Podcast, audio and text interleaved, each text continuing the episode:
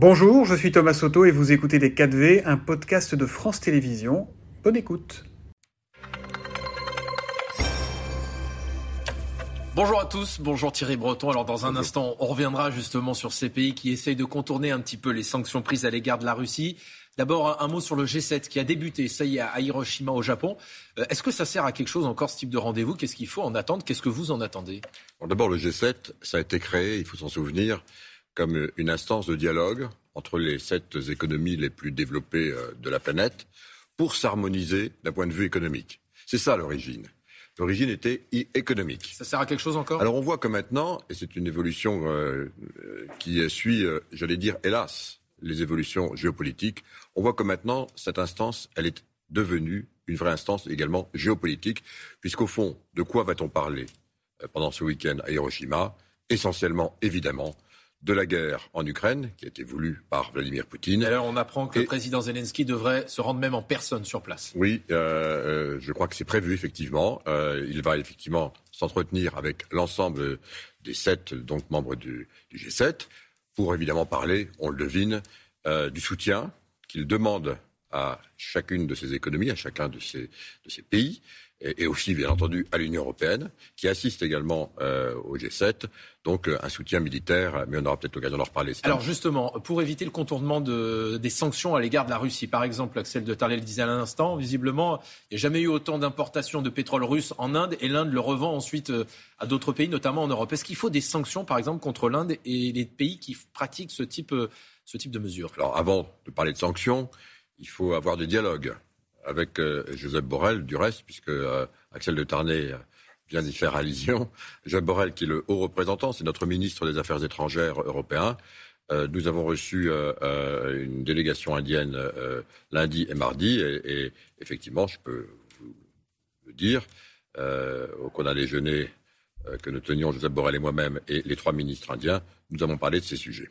Vous les avez menacés? Non, on menace pas, on parle des sujets. Euh, on est, on est que là, l'Inde est également un grand, grand partenaire. C'est efficace, franchement, ces sanctions, quand on voit que jamais les exportations de gaz russe n'ont été aussi importantes depuis le début de la guerre. On a l'impression que ça sert à rien, non?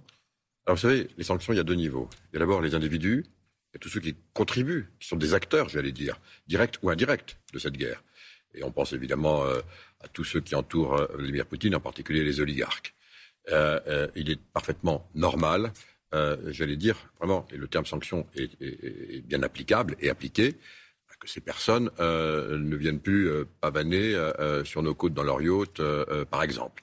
Et puis, il y a ensuite tout ce qui concerne le découplage, le découplage économique avec la Russie. Car on sait que Vladimir Poutine n'a qu'un objectif depuis longtemps, c'est évidemment de diviser et d'affaiblir l'Union européenne. Il l'a fait du reste bien avant la guerre en Ukraine.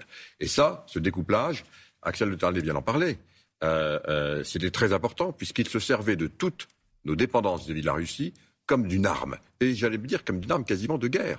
Et donc, euh, personne ne pensait effectivement, il y a un an, que l'on pourrait finalement s'extraire de cette dépendance très forte aux hydrocarbures russes.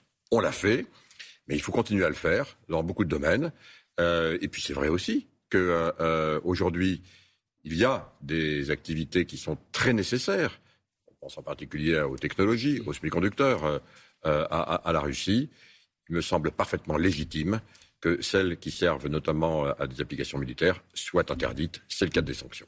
Le président Zelensky va à nouveau probablement demander aux membres du G7 des armes. Est-ce que vous jugez, en quelques mots, qu'il faut lui donner des avions de chasse? Oui ou non? Alors ça, ça, c'est une décision qui appartient aux États membres. C'est très important de le comprendre.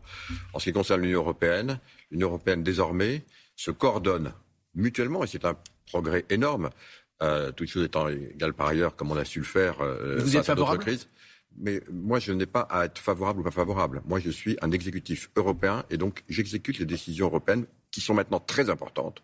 C'est pour les munitions. Alors justement, sur les munitions, euh, on sait que le, problème, c'est qu'il faut à la fois donner plus d'armes à l'Ukraine et en même temps reconstituer les bah, stocks. Bien sûr, bien sûr, parce que comment faire malheureusement. Et quel est euh, l'objectif de création, de production de munitions? Bah, D'abord, bien sûr, parce que malheureusement, et on sait que il y a une ligne de front, une ligne de front euh, très large, euh, euh, et tous les jours, évidemment, les obus, c'est la guerre. Hein. donc, hélas. Donc des obus sont tirés des deux côtés. Comment produire davantage Et donc pour, pour l'Ukraine, ce qui est absolument essentiel, c'est évidemment de pouvoir avoir accès à ces munitions.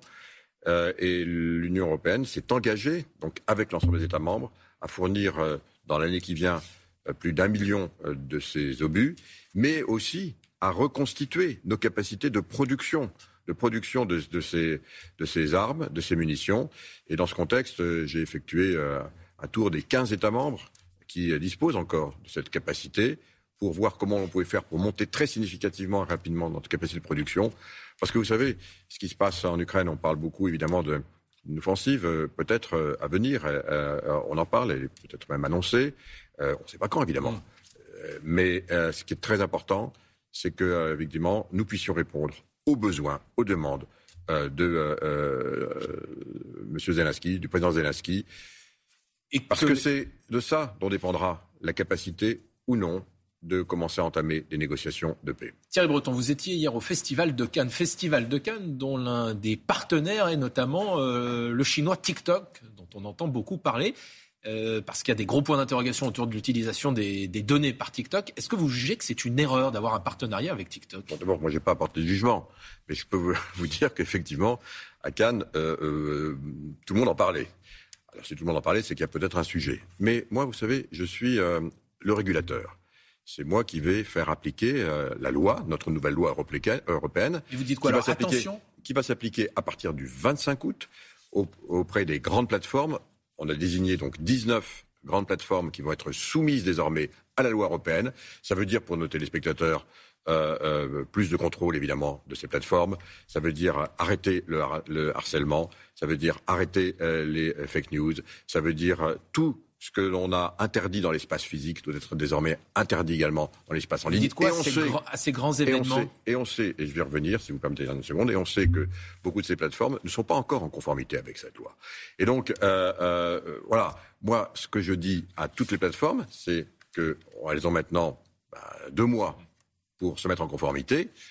J'ai eu du reste des entretiens avec le directeur général de, TikTok. Euh, je lui ai dit que à cette heure, euh, il y avait encore beaucoup de points d'amélioration pour avoir plus de modération de contenu, pour éviter les débordements, pour garantir euh, l'usage euh, des données, et notamment celles de nos enfants.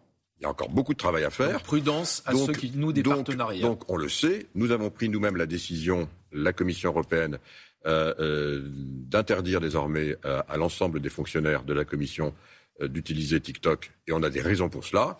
Voilà, donc j'ai demandé du reste j'ai proposé plus précisément à chacune des grandes plateformes de procéder à des audits en blanc euh, euh, pour pouvoir le faire, d'aller même dans leur siège social pour pouvoir le faire, avec des équipes spécialisées que nous avons recrutées à cet effet. Vous dit oui? Bah, pour l'instant, nous sommes en attente. Euh, en revanche, Twitter m'a dit oui et, et, je compte me rendre à San Francisco, au siège de Twitter, pour procéder donc aux premiers audits en blanc avant que la loi ne soit appliquée dès le 25 août. Thierry Breton, est-ce qu'il faut faire, je cite, une pause réglementaire sur les normes environnementales? C'est ce qu'a demandé Emmanuel Macron, qui veut qu'il y ait d'abord et avant tout désormais de la visibilité, notamment pour les industriels. Oui ou non à une pause réglementaire? Le président de la République a raison. Euh, on a, on a euh, mis en place euh, d'abord une ambition, une vision. C'est d'être le premier continent totalement décarboné à l'horizon 2050. Et pour ce faire, un certain nombre de, de lois ont été votées et vont s'appliquer dans l'ensemble des États membres. Maintenant, il faut les appliquer. Euh, il faut évidemment que les entreprises, vous savez, c'est une transition, c'est sans doute la plus grande transition euh, industrielle à laquelle nous avons à faire face. Je pense en particulier au secteur de l'automobile, mais pas que. Ben, il faut maintenant que les, industriels s'approprient ces changements et les mettent en place.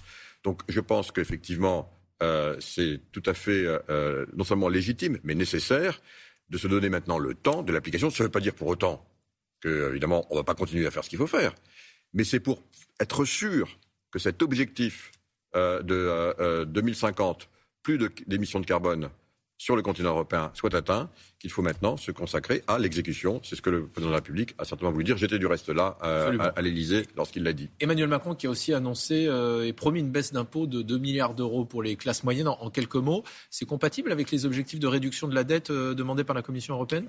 Au moment où il y a une réduction, il y a une réduction d'impôts. Et je pense que toutes les réductions, quand on voit le niveau d'imposition de la France par rapport aux autres pays, euh, il, me semble que ça va dans le bon sens. Et bien sûr, euh, les baisses d'impôts doivent être compensées. Donc il faudra voir ce qu'il y a en face. En quelques mots, dans un an, ce sera le 9 juin en France, il y aura les élections européennes. Vous êtes l'un des commissaires européens probablement les, plus en vue. Il y a eu la question des, des vaccins. Il y a désormais évidemment cette question du, du, numérique. Il y a eu de l'énergie aussi. Il y a eu effectivement l'énergie. On en parlait il y a quelques instants. Est-ce que vous avez l'ambition de présider la Commission européenne dans le les prochaines années Non, je ne me pose pas cette question. Euh, on, a une très bonne, on a une très bonne présidente. On va voir ce qu'elle va, ce qu'elle va, ce qu'elle va faire. Elle, elle, réserve, elle réserve sa décision comme elle l'a dit. Merci beaucoup Thierry Breton. C'était Les 4V, un podcast de France Télévisions. S'il vous a plu, n'hésitez surtout pas à vous abonner. Vous pouvez également retrouver tous les replays en vidéo sur France.tv.